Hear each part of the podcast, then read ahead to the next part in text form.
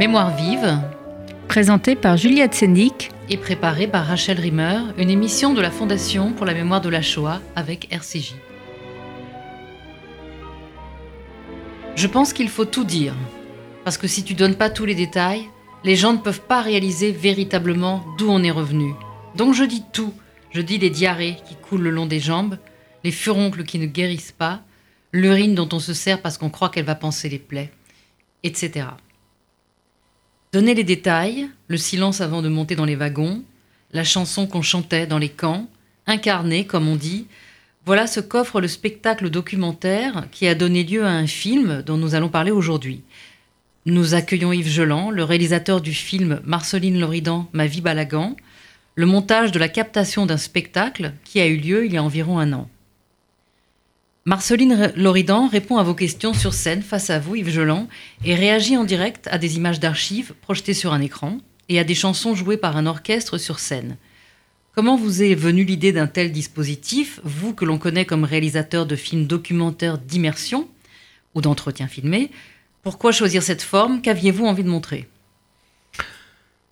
En fait, c'est euh, Jean-Marie Bessé, le directeur du Théâtre des 13 Vents à l'époque, était le centre dramatique de Montpellier, qui avait entendu euh, Marceline Loridan Evans parler à la radio et avait été euh, saisi par la parole de cette femme. Euh, il se trouve que je suis moi-même originaire du Languedoc et puis il m'a parlé de cet entretien. Je lui ai dit que je connaissais cette femme euh, pour l'avoir moi-même interviewée dans, un documentaire j'avais réalisé sur l'histoire des Juifs en France. Elle était une des douze témoins euh, de ce film diffusé sur France Télévisions euh, en 2007 et j'avais rencontré Marceline en 2006. Et lui, comme euh, homme de théâtre, avait voulu s'inspirer de la vie de Marceline pour en faire une œuvre théâtrale, ou en tout cas se servir de sa vie et peut-être devoir interpréter Marceline par une autre comédienne. Il avait notamment pensé à Judith Magre. Et moi, j'ai toujours pensé que dans le rôle de Marceline Loridan Evans, il pouvait y avoir qu'une personne, c'était Marceline Loridan Evans. Je pense même ça euh, encore aujourd'hui euh, du film La petite prairie au boulot. Je pense vraiment que moi je suis ému dans ce film les, les moments où on entend la voix de Marceline, les rares moments où on entend la voix de Marceline. Que personne n'aura cette présence, euh, que de toute façon c'était c'est une une femme euh, qui a une, une- une présence scénique et, et, euh, et elle est très douée en mise en scène euh, jusque- jusqu'au bout. Je pense même que son départ, elle l'avait d'une certaine façon. Il n'y a rien de m'autorise à dire ça et pourtant j'en ai des convictions intimes. Partir au moment du col Nidré, un soir de Kippour, il n'y a que Marceline pour faire ça. Oui, surtout Colnidré qu'elle évoque dans son témoignage sur scène. Oui. Euh, qui était, une prière, elle qui était si peu croyante, qui était une prière qui était importante pour elle parce que ça l'a reliée à, sa judéité, plus que sa judaïté, sa judéité et donc à une humanité. euh, et effectivement, euh, elle se souvient de ce Kol Nidre qu'elle a entendu dans le wagon qui l'a mené à Auschwitz-Birkenau, chanté par euh, un, un Chazan, enfin en tout cas un, euh, Émile Katz euh, ou Émile Katzmann, euh, j'ai oublié son nom exact et euh, qui a été euh, survivant également.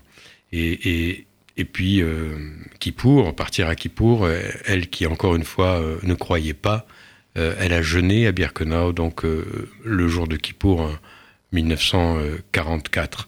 Donc, euh, euh, oui, je, je, pense que cette femme-là, moi, quand je l'ai rencontrée, c'est Paul Zeiderman qui m'en avait parlé. elle m'a dit il faut absolument que tu, tu rencontres cette amie à moi, qui était l'amie de ma mère. Appelle-la, Babylone 4023. Elle m'a dit elle a jamais changé de numéro de téléphone.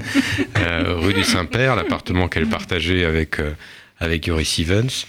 Et, euh, et finalement, euh, voilà, de ces discussions et de cette idée qui, encore une fois, ne venait pas de moi, et, et de cette conversation qu'on a eue avec Eric Slabiak, qui est sur scène avec moi, avec ses musiciens, euh, et, et- et le directeur du, du centre dramatique de Montpellier de l'époque, euh, je lui ai dit, le, moi je pense qu'à ce moment-là, on peut essayer d'imaginer une sorte de documentaire en direct. J'ai un petit peu de problème avec le mot spectacle, parce que quand, comme il est quand même beaucoup question euh, des camps, des camps euh, essentiellement des camps. Faire un spectacle de la... Oui, c'est vrai, finalement, ça prend beaucoup de place dans son témoignage, mais d'une certaine façon, dans ses livres et dans l'œuvre de Marceline aussi, en tout cas. Vers la fin. Vers la fin, vers la fin. Oui, ça on peut en parler parce qu'effectivement il y a une période où elle en parlait pas. Euh. Voilà. Enfin, il y a tout un cheminement. Alors c'est ça. Il y, a, son cheminement et puis euh, vous qui l'avez regardé cheminer, puisqu'en fait euh, on voit que vous avez une relation particulière avec elle. ça se voit sur scène. On voit que de toute façon c'est quelqu'un qui a besoin d'avoir une proximité et une complicité avec la personne qui l'interroge. C'est, pas quelqu'un qui est dans la représentation, la respectabilité, les conventions. Enfin, il y, a besoin d'une relation vraie. Donc, est-ce qu'elle avait besoin de cette amitié pour se raconter? Peut-être, et puis même quitte à déstabiliser, son adversaire également. Donc, j'ai dit plutôt autant ne pas tricher. Voilà, et donc. Euh, j'ai pas mal hésité alors dans, dans, le montage qu'on en a fait euh, euh, pour la télévision. Euh, j'ai réduit bien sûr parce que sur scène ça durait quasiment le double, hein, c'était 2h50 euh, sur scène avec donc images, paroles, chansons. Et au début j'explique ce que je n'ai pas fait là, pourquoi par exemple je suis au tutoiement avec elle. Euh, et que je n'ai pas gardé le vouvoiement ou le voussoiement de rigueur ou protocolaire parce que de toute façon, je pense qu'à un moment, elle, se serait mise à me tutoyer en plein milieu et, pour essayer de me déstabiliser. Donc euh, voilà, je, moi je ne suis pas euh, ni Jacques Chancel ni Michel Drucker, donc euh, je pense pas que je referai cet exercice. Enfin, on ne sait jamais, mais en tout cas pas sur scène. Et, et, et quand j'interviewe des gens dans mes documentaires. Parfois, je fais des films euh, sans entretien, euh, tout archive, ou sans entretien et tout euh, cinéma direct. Mais quand j'ai des entretiens, généralement, je ne garde pas mes questions. Quand il y a mes questions, c'est le vous qui est utilisé. Et surtout, on ne me voit jamais à l'image. Là, je, contre toutes mes habitudes. Euh, et, euh, oui, parce qu'on ben, voit que vous êtes un peu sur la sellette, vous aussi, d'ailleurs, quand vous dit qu'elle provoque. oui. Effectivement. Euh. Oui, oui. Puis, donc, et puis surtout, il fallait. Donc on s'est dit, il faut garder une trace de ça. On l'avait fait à Montpellier, on l'a fait à Paris au Forum des images. Et et l'idée, c'était de pas non plus euh, faire une tournée avec Marceline et sa vie balagane, parce que, euh, parce que d'une certaine façon, euh, moi, c'était quand même généralement les mêmes documents que je lui montrais, et il fallait qu'il y ait une certaine fraîcheur. Et, sinon, on allait être dans un registre de, de, cabotinage. Oui, parce que c'est vrai qu'il y a des moments assez émouvants où, en fait, vous lui faites réécouter des entretiens, l'entretien que vous avez mené avec elle en 2005, en fait, pour un précédent film. 2006, oui. 2006, euh, comme un, comme un juif en France. Et, euh, et on voit qu'elle revit, en fait, l'événement qui est raconté en l'entendant. Hmm. Donc euh, je me dis, c'est c'est quand même un coup de force ce spectacle. C'est-à-dire de, de, réussir à garder une fraîcheur et quand elle raconte sur scène et aussi quand elle réécoute. Enfin, ça montre aussi la enfin, la sincérité de ce, de, de qu'avait cette personne, quoi. C'est-à-dire qu'elle elle revivait à chaque fois les choses. Puis la euh, présence du public est importante, vraiment. C'est, c'est, c'est vraiment le, le, rapport avec le public, euh, le fait qu'au début, elle est vraie. On sent le trac euh, de cette femme qui compte quand même plusieurs amis dans, dans, dans l'assistance et qui, au bout d'un moment, prend conscience de cette présence et puis va aussi en jouer. Et puis, heureusement qu'à un moment, on sort aussi d'ailleurs de, de, de, de Birkenau et, de, et puis une Birkenau et puis tous les autres camps, hein, euh, euh, Ragoun, Bergen-Belsen, euh, euh, Theresienstadt. Euh, donc, et, et, pour, pour être dans la vie, de toute façon, cette femme est, est, dans la vie, a toujours été dans la vie, même dans les pires moments. C'est d'ailleurs une des raisons, à mon avis, de sa survie. C'est mm. ce, ce fait de crier au monde entier, je suis vivante hier comme aujourd'hui, et d'une certaine façon, alors qu'aujourd'hui elle est au cimetière Montparnasse, cette femme est vivante et qu'on a présenté le film au Forum des images dans la salle ou même salle avec un effet donc de, le, mot n'est pas abusé, de, vraiment de mise en abîme. Mm. C'est-à-dire qu'on on, a présenté le film dans la même salle où on avait enregistré. Euh, C'était en sa présence alors qu'elle était décédée quelques semaines plus tôt. Euh, parce qu'elle est, euh, oui, elle est, euh, on a tous en nous quelque chose de Marceline. Oui, elle est vivante. Bah, d'ailleurs, il y a quelques. C'est comme si elle nous donnait, si j'ose dire, quelques recettes aussi pendant son entretien. Enfin, quand elle dit Moi, je m'étais dit, je tiendrai toujours cinq minutes de plus que les autres. Parce qu'on était programmé pour durer un mois, six mois. On était programmé pour durer six mois, mais moi je me disais je tiendrai toujours cinq minutes de plus que les autres. On se dit ah tiens voilà ça, ça c'est un truc. Enfin, euh, c'est effectivement c'est là sa force de, de, de, vie quoi, plus que de, de, survie. Donc moi une question que je me posais justement comme vous avez fait un film sur elle en 2006 et que vous la retrouvez plus de dix ans après, c'est est-ce que vous l'avez accompagnée dans un dans un cheminement qu'elle aurait fait pendant toutes ces années? Pendant toutes ces années, elle a publié finalement des livres qui l'ont fait tout d'un coup connaître beaucoup plus largement au grand public. Euh, dites-moi si je me trompe, mais j'ai l'impression qu'aussi pendant ces années-là, elle a vraiment, c'est le moment où elle a vraiment raconté ce qui s'était passé en fait, son expérience des camps, euh, puisqu'avant c'était quand même quelqu'un qui était engagé dans des luttes autres, euh, qui a eu une jeunesse engagée dans le maoïsme, le communisme, etc. Et, voilà, elle a un cheminement qui l'a amené jusqu'à vraiment raconter cet épisode qui est au cœur de son expérience à elle en fait. Oui, oui, je pense que la parution des, livres marque euh, un tournant dans la vie de Marceline. Hein. D'abord, euh, ce premier livre chez Robert Laffont, Ma vie Balagan. Ensuite, euh, c'est les deux autres ouvrages qui suivront, coécrits avec Judith Pérignon, donc Et tu n'es pas revenu, et puis L'amour après. Euh, et tu n'es pas revenu étant une adresse à son, à son père. Quand nous, on, on, on, fait La vie Balagan, elle a sorti euh, Sa vie Balagan, justement, euh, le livre, et elle est en préparation donc du, du, premier livre avec Judith Pérignon. effectivement, il a fallu attendre la mort de Yuri Evans. Cela dit, elle, qui a été pour elle terrible. D'ailleurs, je me suis rendu compte récemment qu'il disparaît à l'âge de 90 ans, euh, l'âge auquel Marceline euh, a décidé de, nous quitter également. Euh, mais il y a quand même ce, projet de film qui la taraude depuis longtemps, qui est, il faudra le premier film qu'elle signe vraiment seule, La petite prairie au boulot. Il faut attendre d'une certaine façon que, que, Yori soit parti pour qu'elle s'attelle à cette histoire-là. Donc après la mort de Yori, ce sera une période assez difficile pour elle. Le comprendre. Hein, mhm.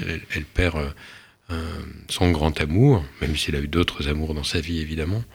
Et, euh, et, donc, puis après au boulot, Yoris Stevens me rend en 89, mais puis après au boulot, c'est 2003. Moi, je la rencontre mhm. en 2006, un autre film. Donc, pour ce en film. 2007, elle oui, comme un juif en France. Elle avait témoigné déjà dans des documentaires, je pense. Oui, mais, c'est pas tant que ça. Après, c'est vrai mhm. qu'elle témoignera davantage. Elle va témoigner dans un film de Virginie Linhart, euh, et on la verra régulièrement et, euh, elle va davantage prendre la lumière. Et, elle va adorer ça. Oui. Et puis avec, avec euh, ce côté un peu provocateur, enfin moi ce qui m'avait marqué dans le film euh, Comme un juif en France, c'est qu'elle avait quand même... on sentait qu'elle avait plus peur de rien. qu'elle s'en fichait un peu de la bienséance parce que je me souviens d'elle dans ce film avec sa, sa David, hmm. qu'elle arborait, je pense, depuis peu. Depuis, euh, oui, depuis le tournant des années 2000, c'est-à-dire depuis, euh, depuis euh, la résurgence d'un nouvel antisémitisme et, après la deuxième intifada. Et, elle, le dirait peut-être après, après le World Trade Center. Oui. C'est là qu'elle s'est sentie plus juive, en tout cas qu'elle a eu besoin de le dire.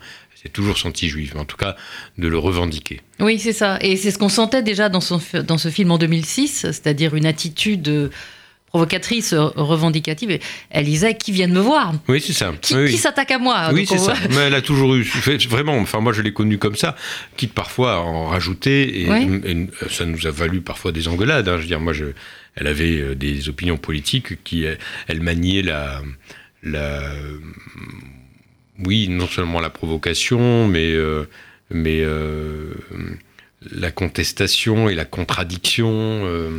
C'est-à-dire qu'elle comme elle dit souvent, dès que j'étais pour, j'étais contre. Et, mm. euh, et, à la fin, c'était même, euh, oui, il y avait presque un peu de, malhonnêteté intellectuelle. En tout cas, euh, c'est peut-être un peu un grand mot, mais il y a, parfois il y a des paroles qui n'étaient pas. Moi, elle aimait bien foutre la merde, même à table, quoi. Le balagan. Voilà, voilà, le balagan. Mais et, c'est cette petite fille, elle est restée, hein, de, de, de Est-ce qu'elle l'était déjà avant Birkenau? Je ne sais pas, mais en tout cas, je pense qu'elle a toujours eu une forte personnalité. Elle aimait bien foutre le bordel. C'est son côté punk. Hein. C'est une mm. punk, hein, Marceline. donc avec tout ce que c'est attachant et d'insupportable. et et, donc, euh, mais bah, est-ce qu'on peut pas dire aussi que c'est que c'est pas que de la provocation punk, enfin, c'est-à-dire que s'il y a un tournant, enfin, si, si, elle fait ce virage dans les années 2000, c'est aussi que les temps changent et qu'on peut dire qu'il y a quand même une résurgence aussi de l'antisémitisme qui a pris une autre forme. Enfin, c'est. Non, mais elle avait, elle, disait toujours, je suis très inquiète, euh, mm. et elle avait des raisons d'être inquiète sur euh, sur la façon dont le monde tourne. Voilà, mm. ça c'est certain. Après parfois, elle, quand je disais que c'était de la provocation, c'est qu'elle, elle, elle, qui avait été maoïste, euh, elle se plaisait à, à, devenir vraiment réactionnaire, quoi. Hmm. Vraiment. Enfin, je vais pas. Vous voulez dire de droite On va dire ça, oui, oui, oui. oui, oui, La plus voilà quand elle commençait à dire du bien de Trump, je disais là ça va quoi. Voilà, voilà. Donc euh, et je pense qu'elle elle en avait conscience et qu'elle elle le disait spécialement quand j'étais là euh, parce qu'elle savait que c'est absolument pas mes opinions et que ça me faisait voilà ça me, ça me, heurtait de l'entendre aller aussi loin parfois dans ses provocations à deux balles. Mais on a l'impression que finalement euh, son engagement passé euh, donc avec avec ces aveuglements, hein, comme euh, suivre aveuglément la Chine maoïste, euh, bon ou alors le Vietnam, l'Algérie, etc. Ça a été comme finalement des manières de contourner ses propres souvenirs, sa propre expérience des camps, et que là, on sent dans, dans, le film, dans votre film, qui a près de 90 ans. Bon ben voilà, elle peut enfin s'attaquer au morceau central, quoi, en fait. Mmh. Moi, je pense que vous avez raison. Elle ne le disait pas comme ça ou elle le reconnaîtrait pas comme ça. C'est-à-dire qu'elle disait, mais moi, si, si j'en ai pas parlé, c'est qu'on voulait pas m'écouter.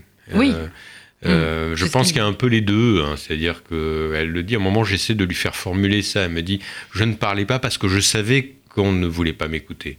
Mais, mais il y a eu des moments où elle a voulu être dans la vie et donc, euh, effectivement, elle a, elle a mis un sparadrap sur son matricule 78 750. Mm. Donc, euh, euh, mais bon, elle l'a, euh, elle l'a jamais fait retirer non plus. Donc, c'était présent, elle en parlait, mais moins ouvertement. Et c'est vrai qu'elle s'est peut-être noyée dans des engagements, que ce soit oui, dans des films, Algérienne et Zéro avec Jean-Pierre Sergent, puis, puis évidemment tous les, films, même si elle dit qu'ils sont pas qu'elle n'était pas si maoïste que ça, enfin quand même. Regardons euh, comment Yukong euh, déplaçait les montagnes. Mm. Et elle a été, oui, très très engagée. Euh, et puis voilà, elle a cru, elle a décru. Mm. Bon, comme toute ta génération aussi, hein, elle est Oui, bien sûr. Oui, oui, oui, vous connaissez ça mieux que moi, je pense, Juliette. enfin, pas, pas, pas, que vous êtes proche de cette génération, mais que vous y avez travaillé, en tout cas. Un peu. alors, une question qu'on se posait aussi, c'est Maintenant que les témoins directs de la tragédie de la Shoah commencent à disparaître euh, de mhm. cette terre terrestre, enfin de voilà, mhm. euh, est-ce que est-ce que est-ce que vous imaginez un rôle pour ce film, enfin le fait d'essayer de faire passer un témoignage aux nouvelles générations, est-ce que vous imaginez que ce film va circuler dans les collèges et les lycées? J'ai pas pensé, même je, encore une fois, je sais pas s'il faut dire que c'est un film ou une émission. Euh, je dis que j'ai récusé le terme de spectacle parce que à un moment, elle s'amusait d'ailleurs en disant euh, Mais si j'étais seul sur scène, ça serait pas mal non plus. Euh. Elle, avait dit ça à Eric Slabiak, elle a dit Je ferai un one-woman Shoah.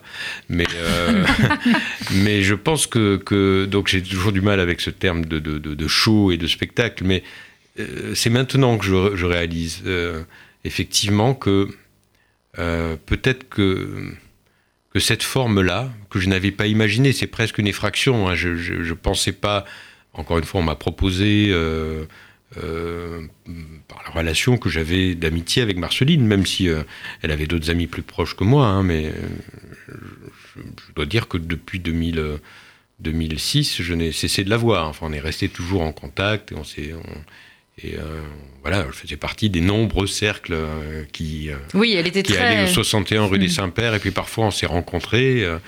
et, mais c'est vrai que je reviendrai peut-être sur ces cercles d'amitié parce que c'est mm, important chez elle. Mais mm. je réponds quand à votre, à votre, question sur cet objet filmique non identifié, en tout cas. cette vie balagane qui est plus, à mon avis, qu'une captation quand même, je me rends compte que de par le, ton de Marceline, sa liberté de parole, euh, la présence euh, peut-être de, la chanson qui est importante, et, puis, et puis des films, des, extraits de chroniques d'un été, d'une histoire de vent, d'interviews de, de Marceline à plusieurs âges de sa vie.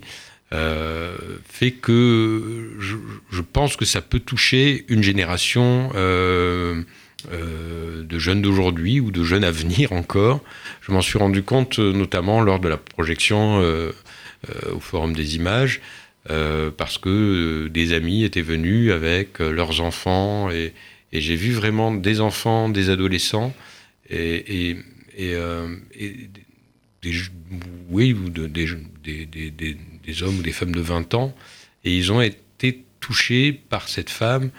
Il y a aux obsèques de Marceline un, jeune de 14 ans qui s'est exprimé et qui, qui a eu aussi une rencontre euh, avec Marceline à travers d'abord un film et puis et je pense qu'elle savait leur parler peut-être parce que moi Marceline me touche parce qu'elle ne pleure jamais. Voilà. Et c'est en ça qu'elle qu'elle me bouleverse. Euh, et parce qu'elle dit les choses et qu'elle est euh, debout et elle est comme une flèche rousse et, qui atteint sa cible. Et, donc, ce, sa présence, euh, sa parole est très forte. Et effectivement, euh, euh, après Simone Veil, après Marceline, il n'y en a plus beaucoup. Et ça avait d'ailleurs ça, ce qui a provoqué la, tristesse, le chagrin et la colère de Ginette Kolinka, qui était la dernière survivante du convoi 71 euh, copine de Marceline, mm. parmi les nombreuses copines, et qui, euh, qui est aux obsèques euh, le 21 septembre dernier, a dit Marceline, je t'aime beaucoup, mais je t'en veux, pourquoi t'es partie avant moi? Oui, ben d'ailleurs, les amitiés, elle en parle, elle, évoque ses copines lors du spectacle. Oui. Mm. Et, on parle alors des cercles d'amis, parce qu'effectivement, elle, elle avait beaucoup d'amis et des jeunes. Toute mm. sa vie, elle a été entourée de. Effectivement, elle n'avait pas d'âge, Marceline. Non, non, non, bah, elle avait 15 ans. Voilà, elle, le dit, 15 elle a 15 ans, l'âge de son traumatisme. Oui, bien sûr. Elle a toujours eu euh, donc, euh, des, jeunes. Donc moi, je, je l'ai rencontré, j'avais euh, moins de 40 ans. Et, et après, je me suis rendu compte, euh, avec jalousie, qu'il y en avait des plus jeunes que moi, et puis euh, surtout au fur et à mesure où je vieillissais. Et donc, il y avait effectivement euh, toute une bande. il y avait beaucoup les, jeunes et beaux garçons d'ailleurs, et, enfin, sans, équivoque particulière, mais enfin, c'est vrai qu'il y avait les amis, les enfants des amis, les petits-enfants des amis de Marceline, et, elle avait un. Ah oui, elle faisait un tabac, quoi. Et, mmh. on, le voit d'ailleurs dans dans le film de Cordelia Dvorak, à un moment, ça se termine par un qui douche, euh, et il y a encore une fois une bande de beaux mecs, quoi, et qui ont tous moins de 30 ans. Euh, donc c'est vrai qu'elle elle, a toujours aimé converser avec les jeunes. Euh, elle qui n'a pas voulu avoir d'enfants d'ailleurs. Oui, oui, oui. Oui, les jeunes, hein, je pense pas à les enfants. c'est vrai qu'elle a toujours eu un, problème avec des enfants souvent, mais, elle l'explique d'ailleurs beaucoup. Mm. Mais il y a eu un moment où Marceline a eu des, problèmes de santé importants euh, avant la dernière année où elle, s'était beaucoup hospitalisée, mais au moment qu'elle évoque d'ailleurs dans, dans, le livre, le dernier livre, où elle a perdu la vue, qu'elle a partiellement retrouvé, en tout cas un tout petit peu, euh, qu'elle a perdu la vue à Jérusalem, on, a été plusieurs euh, à se relayer auprès d'elle pendant une période de plusieurs semaines, plusieurs mois, et pour qu'elle soit jamais seule, jour mmh. et nuit. Et donc, euh, à ce moment-là, il y avait des plannings qui étaient organisés par Audrey Gordon, une de ses amies, euh, jeune aussi, moins de 30 ans. et euh, c'était une grosse organisation. On était plusieurs à, prendre nos, tours ou nos quarts, je sais plus comment on dit. Pour, donc, moi, je faisais souvent les nuits, et puis on se croisait. Et puis, alors parfois, c'était des bandes, des amis que je connaissais depuis longtemps, et puis, puis d'autres, des nouveaux. Je disais, ah bon, ah bon, tu aussi. Et puis à la, à la fin, quand ça a été mieux, qu'on a, on a une autre organisation autour de Marceline. Elle a organisé une énorme fête au 61 rue des Saints-Pères, qui terminait à pas d'heure, fête bien arrosée comme d'habitude, où on a chanté. Et, où, à ce moment-là, tous les gens qui, euh, euh, euh, qui s'étaient relayés auprès d'elle, elle les a réunis. Et donc là, on a vu des, plein d'amis que je vois aujourd'hui en dehors d'elle, enfin maintenant forcément en dehors d'elle, Et puis, bien sûr, les obsèques étaient une, une autre occasion. Et j'ai et pour, vous faire une confidence, c'est grâce à Marceline que j'ai fait la connaissance d'un cousin à moi euh, au cours de cette fête chez elle. Et je dis ah bon et, voilà ah bon euh, Salmona ah bon Salmona ah, mais Salmona de, de Montataire oui. Et tout d'un coup on s'est rendu compte qu'on était cousins. Et c'est un des amis les plus anciens de Marceline et, euh, voilà donc euh, oui, oui c'est une sacrée bande. Merci Yves Jolan. Euh, votre émission documentaire sera présentée au Festival du film d'histoire de Pessac le mercredi 21 novembre. Euh, une projection aura lieu le 25 novembre prochain au Mémorial de la Shoah à 16h30 et une diffusion sur la chaîne Arte est prévue en janvier 2019. Deux adresses pour nous réécouter www.mémoirevive.net, radio-rcj.info ainsi qu'en podcast sur Apple ou sur l'appli de RCJ.